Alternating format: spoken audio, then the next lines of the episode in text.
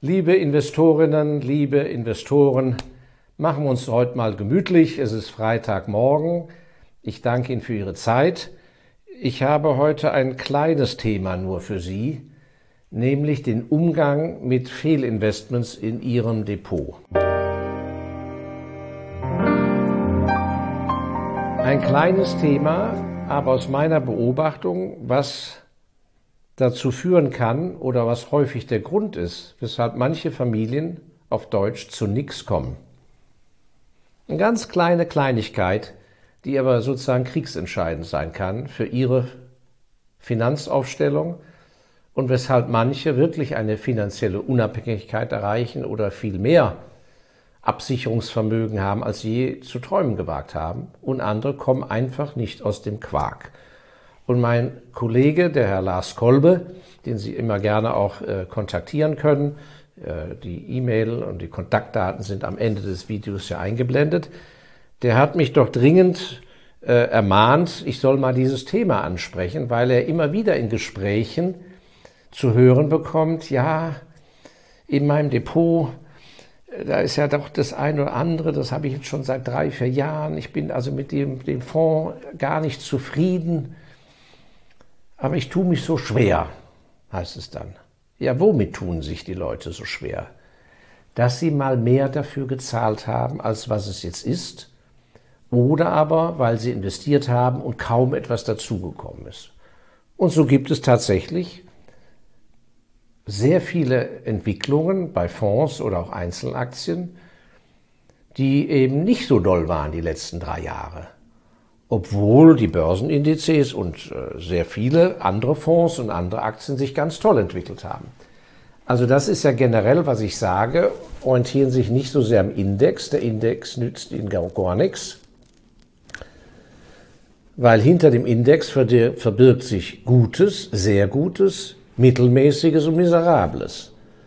Und es ist ganz komisch, dass Menschen, würde ich sagen, mit gleichem Know-how, mit gleicher Intelligenz und gleichem Geld am Start ganz unterschiedliche Entwicklungen nehmen nachher in ihrem Vermögen. Da reicht es, dass sie timingmäßig irgendwie zur falschen Zeit verkauft, dann haben sie mit dem Geld genau zur falschen Zeit das Falsche gekauft. Das kann alles passieren. Die Fehler sind ja dazu da, wie generell im Leben, dass man daraus lernt. Und äh, für diejenigen, die es noch nicht getan haben, möchte ich bei dieser Gelegenheit doch nochmal mein erstes Buch, des klugen Investors Handbuch, empfehlen, weil ich da doch sehr gut ausführe, wir sind ja schon in der sechsten Auflage in dem Buch, wie sehr es auf die Psyche von Ihnen ankommt. Und die Hauptherausforderung im Aufbau eines großen Vermögens ist, dass Sie es schaffen, Ihre eigene Psyche in den Griff zu kriegen und sozusagen umzutrainieren ein wenig, ihre Grundhaltung. Denn die Urpsyche ist immer prozyklisch und dass sie mit dem Herdentrieb wandern. Und das führt natürlich häufig zu nicht so klugen Investments. Das stellt sich dann aber natürlich erst nach einer Weile heraus. Am Anfang sind sie, wie läuft das ab? Am Anfang sind sie voller Euphorie, jemand hat sie überzeugt oder bequatscht, oder jemand hat ihn den Arm umgedreht. Und äh, deshalb ist ja auch der Untertitel meines Buches, wie man mit Nein das meiste Geld verdient. Die Problematik für viele von Ihnen, dass sie nicht Nein sagen können. Das gilt ja vom Privatleben, wenn es um den richtigen Ehepartner geht, bis hin, bis hin eben äh, zu Investmentvorschlägen. Also ganz wichtig. Neulich habe ich jemand gesprochen, ein sehr gebildeter und erfolgreicher Unternehmer, der sagte, ja, wir sind also mit unserem Vermögen noch bei einem Vermögensverwalter traditionell, das stammt noch von Zeiten meines Vaters, aber an sich bin ich da sehr unzufrieden und an sich müsste ich da so auch weg. Und da fragt er mich doch am Ende glatt und sagt, aber das kann doch gefährlich sein, wenn man den Vermögensverwalter wechselt. Ja, hören Sie mal. Angst Eben Angst zu sagen, nein, nicht mehr mit ihnen. Nach der Methode, der weiß vielleicht zu viel von einem oder dann macht er noch Ärger oder dann komme ich nicht mehr an, an, an meine Vermögenssachen dran. So ein Unfug. Also, diese Möglichkeit äh, zu sagen Nein und vor allem Stopp, Denn am Anfang, wie gesagt, landen Sie irgendwo drin. Hoffentlich mit einem guten Gefühl, weil Sie davon überzeugt sind und nicht, weil Sie reingepresst wurden. Dann vergeht ein halbes Jahr, ein Jahr, da sehen Sie, Mensch, irgendwie so, das ist so einer, der ist irgendwie im Startblock hängen geblieben. Die anderen sind schon alle losgelaufen. Und, das, und äh, das Übliche ist, dass sie gar nicht wissen, warum. Es erklärt ihnen auch keiner richtig. Das ist schon mal ein ganz ungutes Gefühl. Dann wollen sie aber natürlich vor ihrem Ehepartner oder Lebenspartner, wollen sie natürlich den Fehler nicht eingestehen. Dann sagen, nein, nein, also, das kommt schon noch. So, so geht die Zeit ins Land und in der Regel ist es so, wenn etwas einfach nicht richtig ist, wenn etwas nicht mal wenn das Ruderboot ein Loch hat und mag es noch so klein sein, dann kriegen sie auf Dauer nasse Füße und zwar erst die Zehen und nachher läuft es ihnen von hinten in den Gummistiefel rein. Und das ist das typische psychologische Verhalten. Ja, sie sitzen weiter im Ruderboot, wissen, Mensch, irgendwie, und jetzt wird der Schuh langsam und alles wird nass und so weiter. Sie sind nicht im richtigen Boot. Und da ist eben eins entscheidend, dass sie nicht, es geht nicht darum festzuhalten und zu sagen, ich habe mal 60 gezahlt und ich gehe erst wieder raus, wenn ich 65 habe oder 70, damit ich eine Verzinsung habe. Oder wenn ich 60 gezahlt habe und jetzt ist 40, das muss auch wieder auf 60 hoch. Das ist Unsinn. Sondern Sie müssen Ihr Vermögen anschauen. Sie sollen es ja nicht zu häufig anschauen. Das ist ja mein Rat. Nicht jedes Quartal, vielleicht einmal im Halbjahr. Ja, manchmal sogar vielleicht nur einmal im Jahr. Aber dann müssen Sie ganz brutal ehrlich vor sich selber und Ihrer Familie sein und sagen, nee, der Mensch ist zwar nett, die Firma klingt gut, ich weiß nicht was, aber das funktioniert nicht. Wir sind jetzt schon im dritten Jahr und haben de facto schon richtig 30, 40 Prozent verpasst an Vermögen. So. Und wir treten neu an den Start an mit 30 Prozent weniger. Und das ist, was nachher den Unterschied ausmacht zwischen dem, der nachher 100.000 hat und der eine Million hat. Das ist der Zinseszinseffekt. So, die, die entscheidende Überlegung für Sie ist, wie ist Ihr Vermögen? Jeden Tag. Oder an dem Tag, an es anschauen. Wie viel Sie mal dafür gezahlt haben und warum und weshalb Sie dieses Investment ausgewählt haben in der Vergangenheit spielt für heute überhaupt keine Rolle. Sie müssen Ihr Vermögen so betrachten, als wenn Sie, als wenn Sie das in der vollen Summe an diesem Tag von Ihrem Großonkel vererbt bekommen. Aus Uruguay. Nicht? Sie sitzen zu Hause, haben ein normales Leben, haben ihre Ersparnisse, die Hypothek schon halb abgezahlt, es kommt ein Einschreiben aus Montevideo, der Großonkel, von dem Sie gar nichts wussten, ist gestorben und hat sie als Erben eingesetzt und peng, da ist das Vermögen genau in dem Wert, wie sie es auch heute haben. Mit dieser Einstellung, der Großonkel aus Uruguay, es gab ja auch mal den Film über das Haus äh, in Montevideo mit Heinz Rühmann, das hat damit nichts zu tun, aber vielleicht komme ich deshalb auf Montevideo. Also diese Einstellung, der Onkel aus Uruguay hat uns jetzt dieses schöne Geldvermögen spendiert. Wie lege ich das jetzt an? Per Stand heute. Mit meiner Erkenntnis von heute und meinem Blick in die Zukunft heute. So müssen Sie im Prinzip an Ihr Depot rangehen.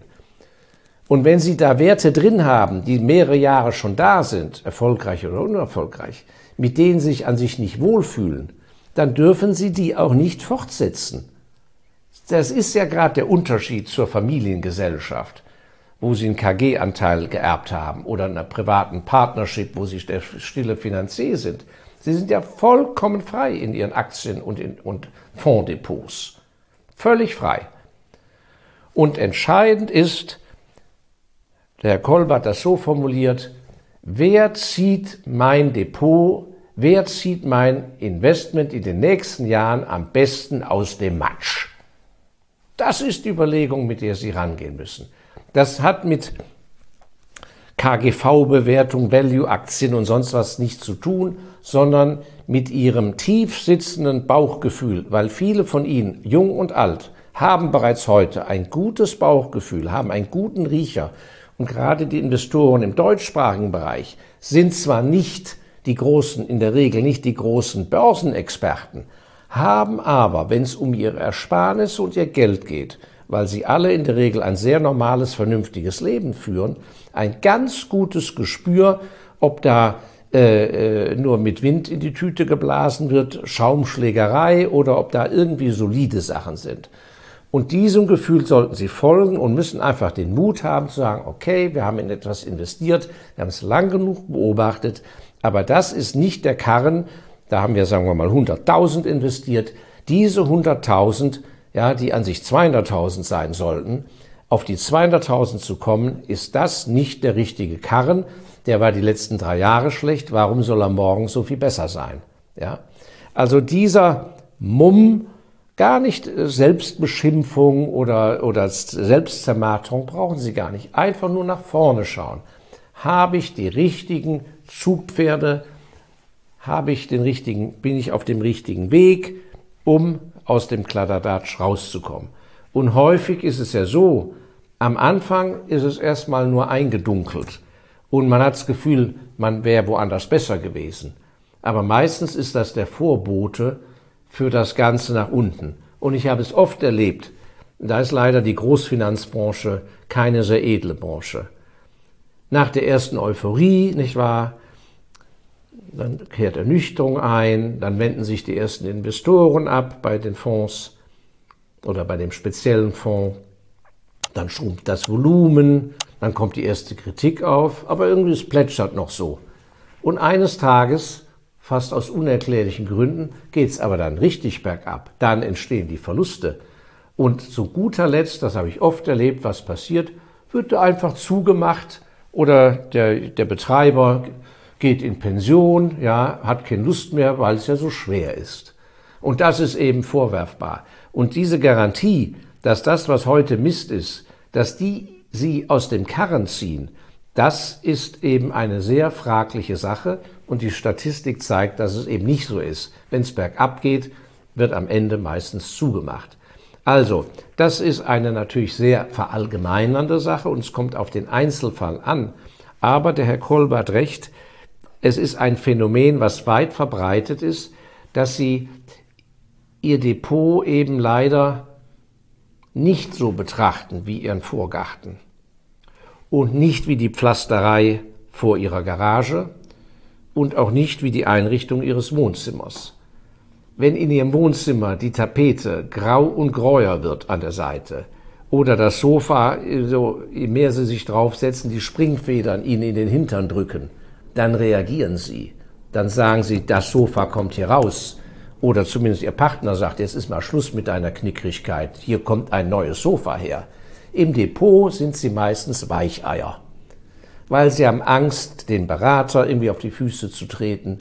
Oder weil sie haben Angst, oder sie zeigen das Depot ihrem Partner schon gar nicht, weil so viel Mist da drin ist.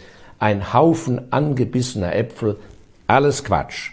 Nutzen Sie die nächste Zeit, was weiß ich, Mitte Sommer, Ende Jahr, setzen sich hin und überlegen wirklich, wer zieht mich aus dem Matsch, was das und das angeht, und setzen sie dann auf die Zukunft und nicht auf den Lehm und Uhu unterm Hintern aus der Vergangenheit. Ja, ein kleiner Gedanke. Schade, dass wir es nicht zusammen erleben werden, wahrscheinlich in 40 Jahren. Ich würde Brief und Siegel geben, dass wenn wir eine Familie jetzt haben, die im alten Stil weitermacht mit ihrem Depot und wir haben eine, die aufgrund dieses Videos sich ein paar Gedanken macht und ihre Einstellung ändert und schauen dann diese Familie das Depot in 40 Jahren an. Der Unterschied würde sein, dass ihnen die Blomben rausfallen. Schauen wir es uns dann vom Himmel aus an. Vielen Dank fürs Zuhören. Danke, dass Sie auch Geduld hatten für diesen schönen kleinen Gedanken. Machen Sie was draus. Äh, schauen Sie mal in der Verwandtschaft, ob Sie da nicht so einen Holzbock sitzen haben, dem es gut tun würde, dass er mal etwas mobilisiert wird. Teilen Sie deshalb das Video so weit Sie können und abonnieren Sie unseren Kanal. Er kostet nichts und macht Freude und Mut. Und in diesem Sinne bis nächsten Freitag, Ihr Markus Eldesser.